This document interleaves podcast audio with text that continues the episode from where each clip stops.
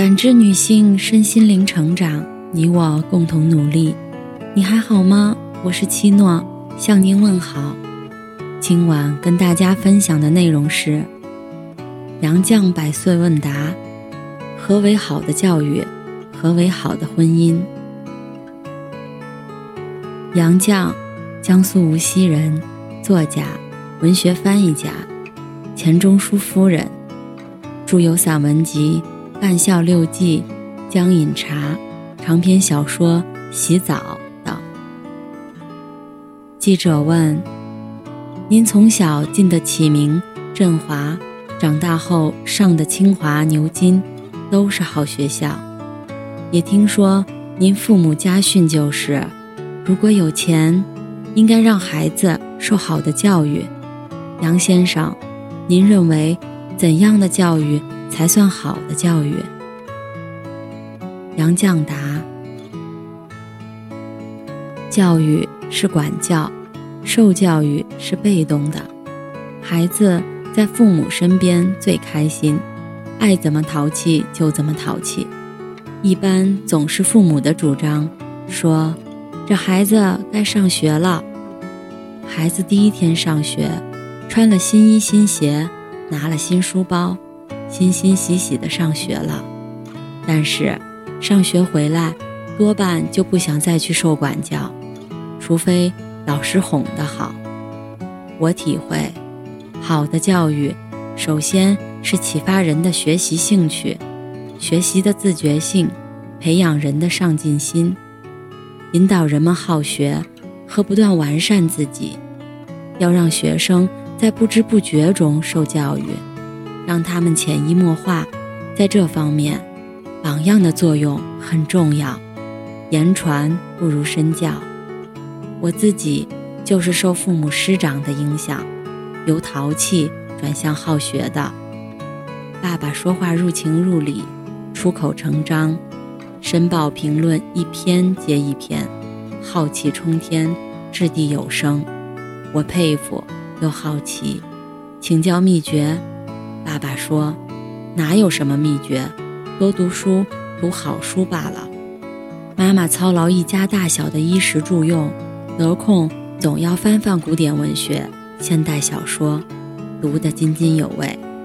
我学他们的样，找父亲藏书来读。果然有趣，从此好读书，读好书入迷。我在启明还是小孩儿，虽未受洗入教，受的天主教嬷嬷的爱心感染，小小年纪便懂得爱自己，也要爱别人。就像一首颂歌中唱的：“我要爱人，莫负人家信任深；我要爱人，因为有人关心。”我进振华，一见长大。振华女校创始人、状元夫人王谢长达泰老师毁家办学，王继玉校长继承母志，为办好学校嫁给振华，贡献一生的事迹，使我深受感动。他们都是我心中的楷模。爸爸从不训示我们如何做，我是通过他的行动体会到。富贵不能淫，贫贱不能移，威武不能屈的古训真正的意义。他在京师高等检察厅厅长任上，因为坚持审理交通部长许世爱受贿案，宁可被官官相护的北洋政府罢官。他当江苏省高等审判厅厅长时，有位军阀到上海，当地绅士联名登报欢迎，爸爸的名字。也被他们属下列入欢迎者的名单。爸爸不肯欢迎这位军阀，说名与气不可假人，立即在报上登启事声明自己没有欢迎。上海沦陷时期，爸爸陆玉当了汉奸的熟人，视而不见。于是有人谣传杨某瞎了眼了。我们对女儿钱媛也从不训示。他见我和钟书试读，也猴学人，照模照样拿本书来读，居然渐渐入道。他学外文，有个很难的单词，翻了三部词典也未查着，跑来问爸爸：“钟叔不告诉他，让他自己继续查，查到第五部词典，果然找着。我对现代教育知道的不多，从报上读到过美术家韩美林做的一幅画，送给两三岁的小朋友，小孩子高高兴兴地回去了，又很快把画拿来要韩美林签名，问他签名干什么？小孩说：“您签了名，这画才值钱。”可惜呀，这么小的孩子。已受到了社会不良风气的影响，价值观的教育难道不应引起注意吗？您是在开明家庭和教育中长大的新女性，和钱钟书先生结婚后，进门却需对公婆行叩拜礼，学习做媳妇，连老普先生都心疼自己花这么多心血培养的宝贝女儿，在钱家做不花钱的老妈子。杨先生，这个转换的动力来自哪里？您可有什么良言贡献给备受困扰的现代婚姻？杨绛答：我由宽裕的娘家嫁到寒素的钱家做媳妇，从旧俗，行旧礼，一点儿没有下嫁的感觉。叩拜不过跪一下，礼节而已，和鞠躬没多大分别。如果男女双方计较这类细节，那么趁早打听清楚彼此的家庭状况，不合适不要结婚。抗战时期在上海生活艰难，从大小姐到老妈子，对我来说角色变化而已，很自然，并不感觉委屈。为什么？因为爱，出于对丈夫的爱，我爱丈夫胜过自己。我了解钱钟书的价值，我愿为他研究著述置业的成功，为充分发挥他的潜力创造力而牺牲自己。这种爱不是盲目的，是理解，理解愈深，感情愈好。相互理解，才有自觉的相互支持。我与钱钟书是志同道合的夫妻，我们当初正是因为两人都酷爱文学，痴迷读书。而相互吸引走到一起的，钟书说他没有大的志气，只想贡献一生做做学问，这点儿和我志趣相同。我成名比钱钟书早，我写的几部剧本被搬上舞台后，他在文化圈里被人介绍为杨绛的丈夫。但我把钱钟书看得比自己重要，比自己有价值。我赖以成名的几部喜剧。都能够和《围城》相比吗？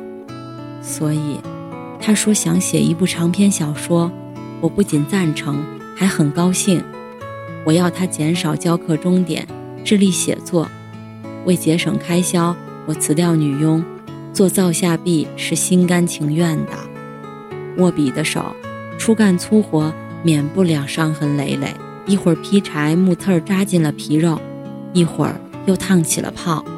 不过吃苦中，倒也学会了不少本领，使我很自豪。钱钟书知我爱面子，大家闺秀第一次挎个菜篮子出门有点为难，他陪我同去小菜场，两人有说有笑买了菜，也见识到了社会一角的众生百态。他怕我太劳累，自己关上卫生间的门，悄悄洗衣服，当然洗得一塌糊涂。统统得重洗，他的提及让我感动。诗人辛迪说钱钟书有预期癖，钟书的确欣赏我，无论是生活操劳或是翻译写作，对我的鼓励很大，也是爱情的基础。同样，我对钱钟书的作品也很关心熟悉。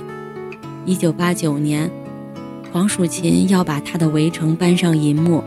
来我家讨论如何突出主题，我觉得应表达围城的主要内涵，立即写了两句话给他，那就是：围在城里的人想逃出来，城外的人想冲进去。对婚姻也罢，职业也罢，人生的愿望大都如此。意思是围城的含义，不仅指方鸿渐的婚姻，更泛指人性中某些可悲的因素。就是对自己处境的不满。钱钟书很赞同我的概括和解析，觉得这个关键词识获我心。我是一位老人，竟说些老话。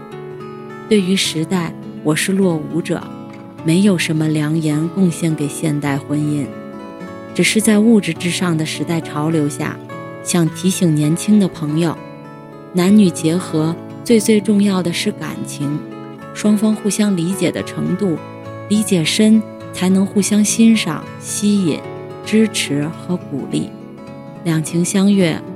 我以为，夫妻间最重要的是朋友关系。即使不能做知心的朋友，也该是能做得伴侣的朋友或相互尊重的伴侣。门当户对及其他并不重要。感谢您的收听和陪伴。如果喜欢，可以关注我们的微信公众号“汉字普康好女人”，普是黄浦江的浦，康是健康的康。添加之后，您还可以进行健康自测。我们下期再见。